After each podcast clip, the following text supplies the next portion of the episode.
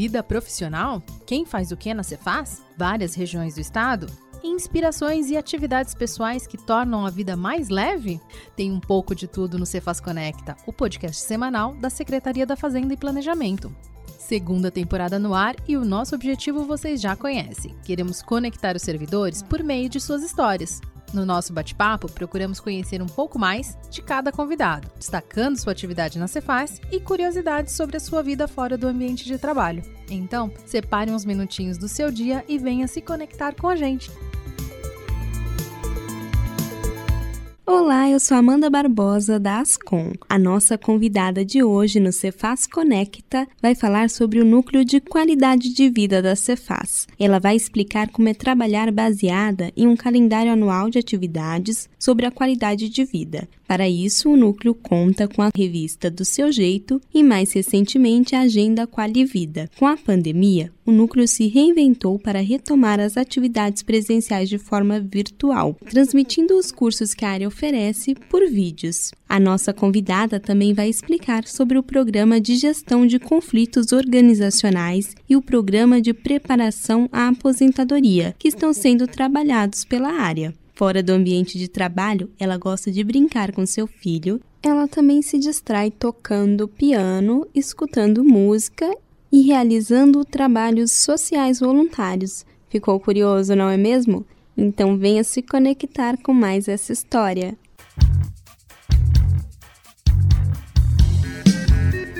Formada em psicologia e pós-graduada em psicologia hospitalar, PS, UTI e psiquiatria, situação de crise e psicólogo responsável pela avaliação psicológica e perita no trânsito. Antes de entrar na Cefaz, ela trabalhou na área de psicologia, atuando na Intermédica Saúde, no Hospital Brigadeiro e no Hospital do Servidor Público Municipal, e também ministrou aulas de psicologia no Colégio Oswaldo Cruz, em escolas estaduais em curso de pós-graduação. Em 2005, ela entrou na Cefaz após um processo seletivo para trabalhar no Centro de Acompanhamento e Integração. A convidada de hoje é a diretora do Núcleo de Qualidade de Vida, Ana Paula Forli. Seja bem-vinda, Ana.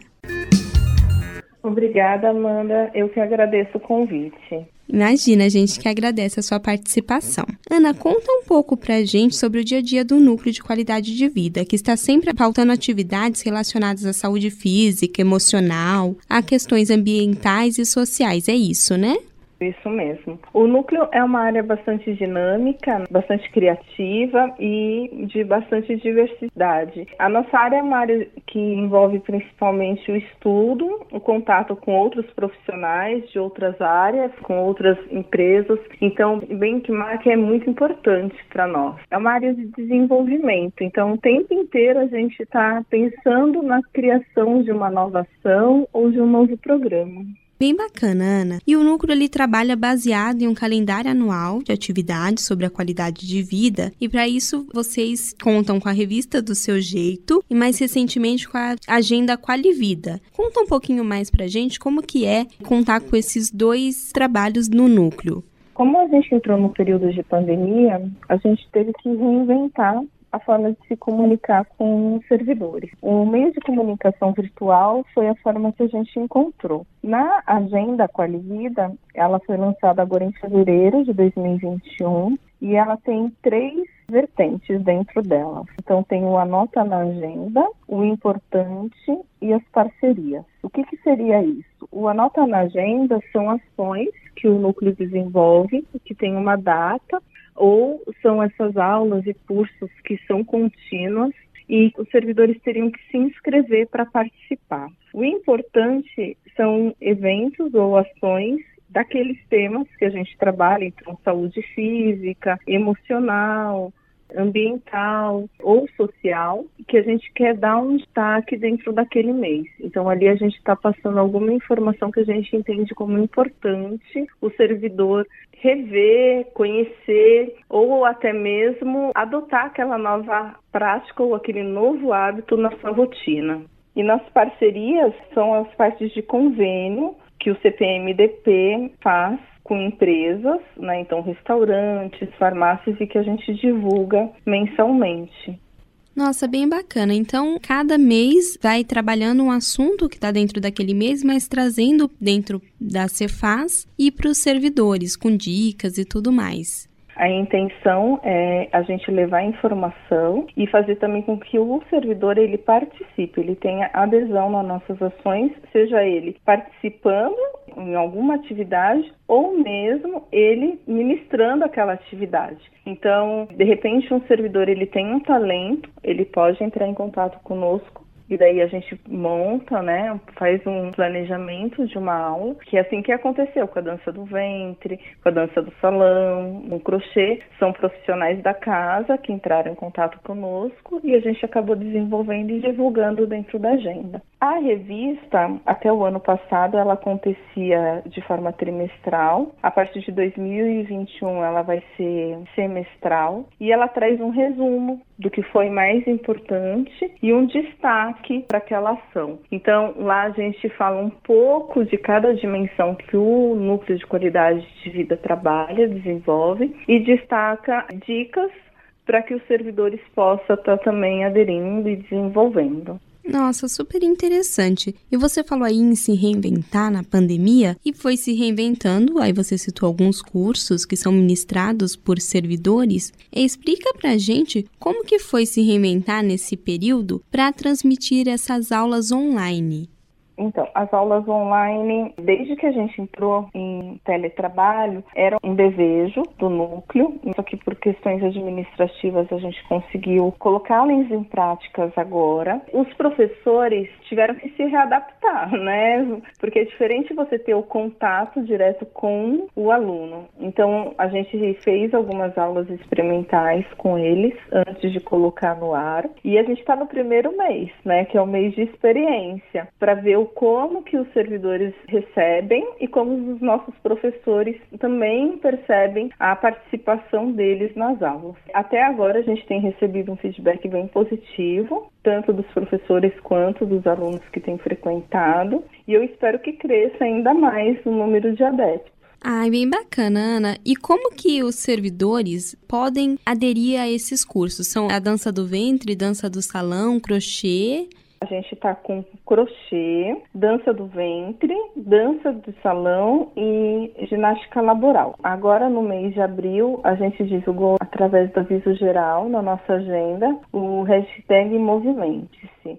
Lá ele pode clicar e fazer a sua inscrição ou através do EPC Qualivida, que também está na intranet, na aba de inscrição. Lá ele escolhe a modalidade e tem os dias e horários que ele participa. Ele preenche essa ficha de inscrição e daí depois o núcleo de qualidade de vida entra em contato passando o link de acesso. Ah, bem bacana. Então aí foi uma forma de se reinventar e de trazer aquelas atividades que o núcleo já trabalhava de forma virtual. Foi uma forma do núcleo se reinventar e trazer isso daí para os servidores.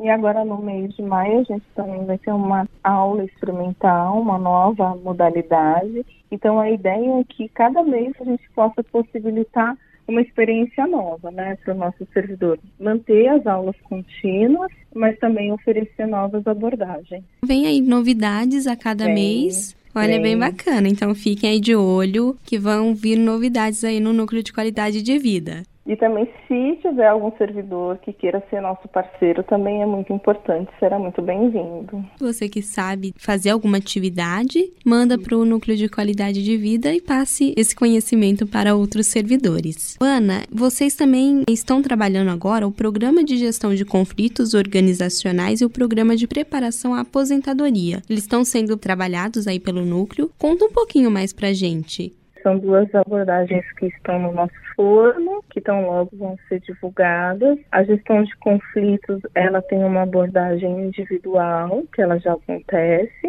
e a nossa proposta de ampliação é que ela seja grupal.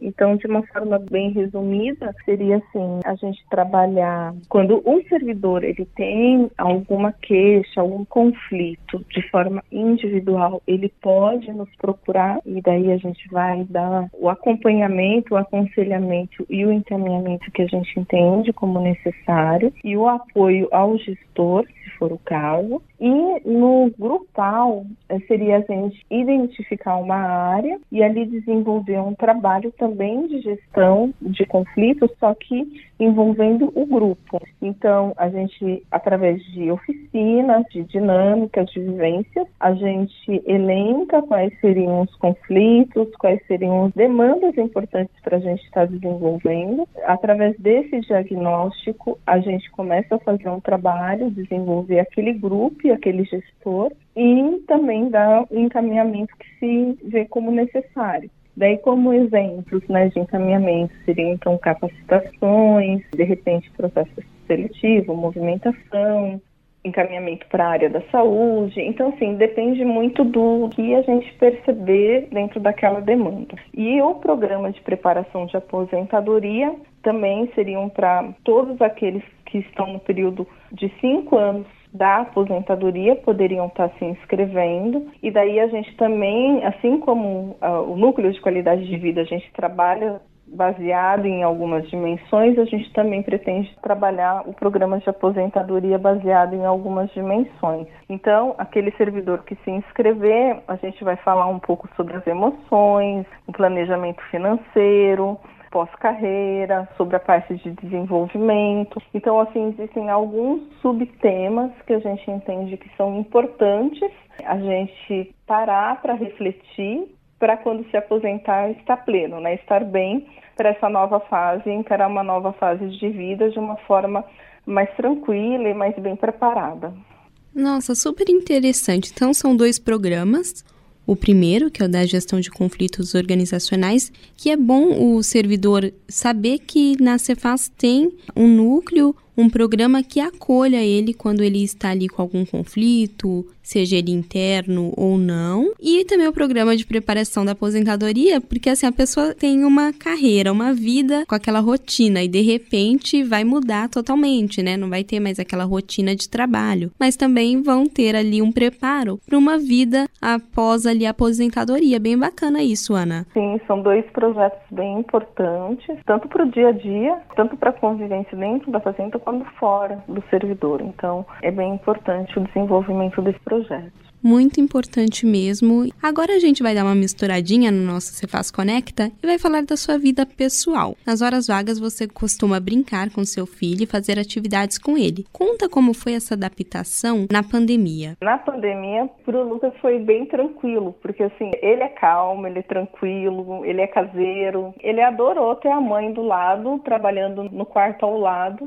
e saber que a gente tá mais próximo, né? Porque querendo ou não, você acaba acompanhando mais a rotina, mais o dia a dia. Então, para ele foi super positivo. Ele não sentiu um impacto em relação de não estar frequentando a escola, né, e de estar mais fechado, nada disso. Ele, na verdade, ele verbalizou que ele gostou, mas tem muito a ver com o perfil dele. Qual a idade dele? Ele tá com 12. Ele tá na fase do videogame. Quais dicas você dá para pais e mães para que realizem atividades junto com as crianças em casa nessa pandemia? Ah, é importante primeiro ver os gostos, o que, que ele gosta, o que você tem habilidade e para até desenvolver juntos alguma atividade que vocês possam fazer em conjunto, que nem eu e o Lu, né? Vou dar alguns exemplos. Ele com 12 anos, a gente pode fazer coisas na cozinha junto, ele gosta de fazer bolo, fazer doce. Então são coisas que eu sei que ele vai se envolver e vai ser uma atividade prazerosa e a gente vai estar junto fazendo a gente gosta de assistir filme, gosta de assistir série. Uma outra coisa que ele gosta bastante de ler. Eu aproveito a hora que ele está lendo e vou junto para a gente conversar sobre aquilo. Então, vai muito da faixa etária né, da criança, mas é, o importante é aquela brincadeira, estar tá feliz, é o brincar e ao mesmo tempo você aproveitar para passar alguma coisa, algum conteúdo seu, história, da sua família, que é isso que eu sempre priorizo. A gente está cozinhando, mas a gente está conversando. Eu estou contando alguma história, ele está contando alguma coisa, e ali junto a gente está trocando. Ah, é uma troca de experiências, de um aprender com o outro. E é importante, né, que os pais e as mães aí procurem atividades que distraiam as crianças e que possam fazer juntos para aprender juntos também, né, Ana? Sim, assim, não é porque está em casa que está fechado que não dá, né? A gente tem que se reinventar o tempo inteiro. Então, é possível. E você também se distrai tocando piano. Conta pra gente como que você começou essa prática. Essa prática eu comecei pequena, desde os quatro anos de idade, aprendi com mãe, né, dentro de casa. Depois eu fui para conservatório, então tenho uma formação em piano clássico. Isso já lá na adolescência, já faz um tempinho. E sempre que eu posso é uma maneira de me conectar um pouco, de entrar em contato comigo. Então eu não tenho hoje uma rotina de tudo, é realmente algo que eu tiro como um prazer, um lazer. Então, eu passo pelo piano, me deu vontade, eu sento, toco uma música, brinco um pouquinho. Sempre que eu posso, também eu ensino um pouquinho o Lucas. Então, é um momento também que ele está ali, às vezes, comigo sem compromisso. Quando eu estou lá brincando e ele se aproxima e ele quer aprender um pouco, eu também aproveito aquele momento para ensinar. Então é realmente um momento meu de relaxamento. Nossa, bem bacana. É o seu momento de se desconectar ali do dia a dia e se conectar com o seu eu ali. É um momento de esvaziar, né? E se renovar para seguir em frente e continuar uma nova atividade. Ai, bem bacana. E bacana que você também passa isso pro Lucas. E você já chegou a se apresentar, Ana, em relação ao piano? Já fez alguma apresentação? Quando eu era da época de conservatório, né? Na época de estudo, me apresentava, mas depois disso não, não mais. Eu sempre tive o piano muito uma coisa para mim. Sempre foi uma coisa realmente um escape, né? Uma coisa que me dá prazer, mas uma coisa mais pessoal, mais íntima. Ah, muito bacana, muito interessante aí uma válvula de escape. Você também realiza trabalhos voluntários. Fala mais pra gente sobre isso. Eu participo tanto de entrega de marmitas, não efetivamente na parte de entrega, porque eu fico na parte da cozinha. Então a gente tem um grupo onde a gente faz uma vez por mês uma quantidade de marmitas e daí uma equipe leva para moradores de rua. E além disso, a gente ajuda em um orfanato. Então, são crianças de bebezinhos até 18 anos completos. Uma vez por mês, a gente também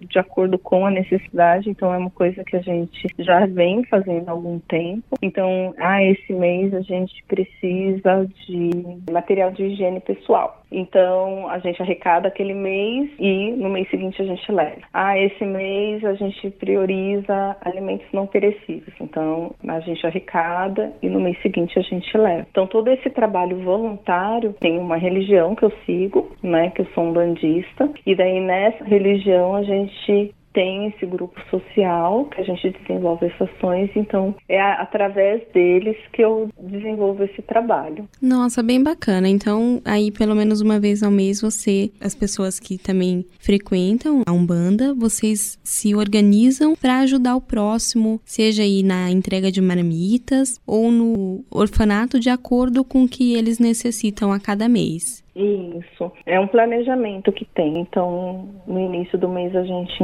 entra em contato, aí a gente arrecada conforme a solicitação durante o mês e no final do mês a gente leva toda a nossa arrecadação. Além disso, a gente tem 50 famílias que são cadastradas para cesta básica.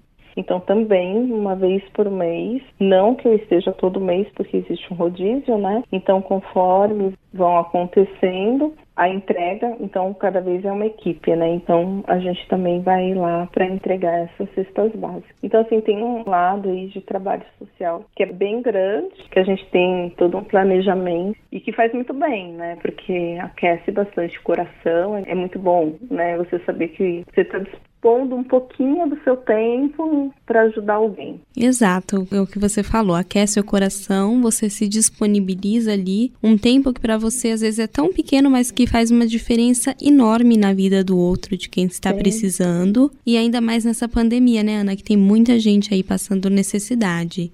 Sim, e na verdade, assim, acho que é essa questão que é importante refletir, né? Porque pouco tempo que você despende, né, que você pode ajudar tanta gente. De repente, que nem dando o exemplo da questão da cozinha, né? Você fica quatro, cinco horas numa cozinha, você faz mais de 100 marmitas. Então, você ajuda mais de 100 pessoas. São só aquelas horas. Então, acho que é muito importante, principalmente nesse momento que a gente está vivendo, cada um da forma que pode cada um da forma que entende que é a forma melhor e correta de poder ajudar o outro.